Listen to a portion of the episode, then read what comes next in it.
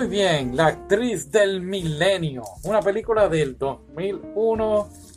Wow, qué peliculita, de los creadores de Tokyo Revenge, no, Tokyo Revengers, Tokyo no, Tokyo Godfather, los padrinos de Tokyo, ah, diantre, qué metida de pata.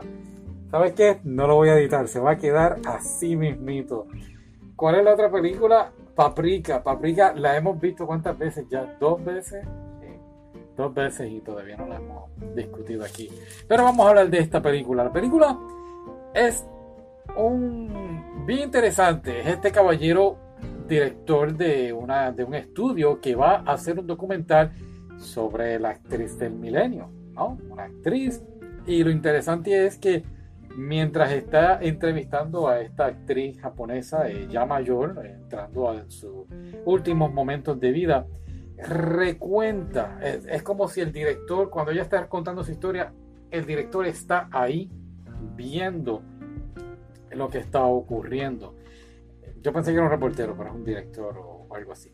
En fin, la película, ella comienza entonces contando la historia de este misterioso hombre que le entrega una llave y es durante la guerra entre los chinos y japoneses, creo que es la sino guerra japonesa.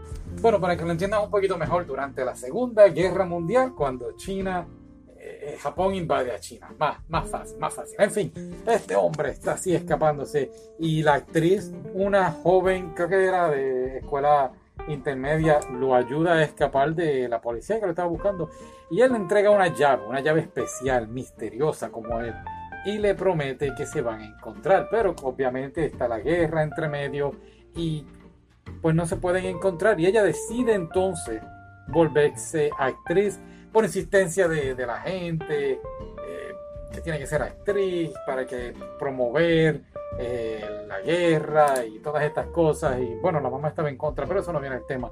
En fin termina siendo actriz. Y lo nítido es que volvemos mientras ella está contando su historia de, de actriz a la misma vez el director, el que está haciendo el documental, está viendo, está con ella recreando esta historia y es algo divertido, entretenido en, ciertas escenas bastante jocoso. Eh, me gustó mucho la película y todo es, cada película es ella tratando de buscar a este hombre misterioso que, vive ella completamente enamorada de él, es buscando una promesa perdida, es bien romántico, o sea, vive, vive envuelta en esta fantasía de que lo va a encontrar y quizás él vea alguna de sus películas y la reconozca. Claro, son distintas vidas en distintos tipos de películas y el director, el del documental, siempre está ahí como un personaje secundario ayudándola.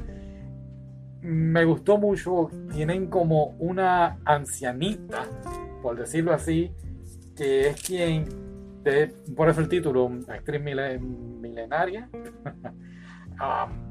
como que le echa una maldición, es una vieja, una bruja, pero es bien interesante ver quién realmente es esta persona y cómo es que genera la envidia y, por, decirlo como decimos en Puerto Rico, mal de ojo, echarle mal de ojo a alguien por, por envidia para que no tengan una carrera fructuosa.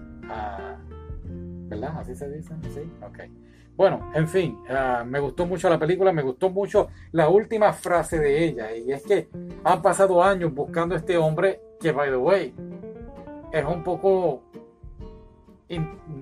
chocante lo que nos enteramos qué pasa con el hombre, ¿verdad? No lo voy a decir, pero lo que ella dice al final, bueno, por lo menos las últimas palabras de ella son, realmente lo que más le gustaba era buscar a la persona. Ella amaba más esa aventura de buscarlo y sentirse joven y estar ilusionada con, con el amor. Y ay, ¿cómo será cuando lo encuentre? Que después, que si lo encuentra, pues, pues se fastidió todo. Pero ¿sabes qué? Me recordó mucho la canción de Ricardo Arjona, Dime que no.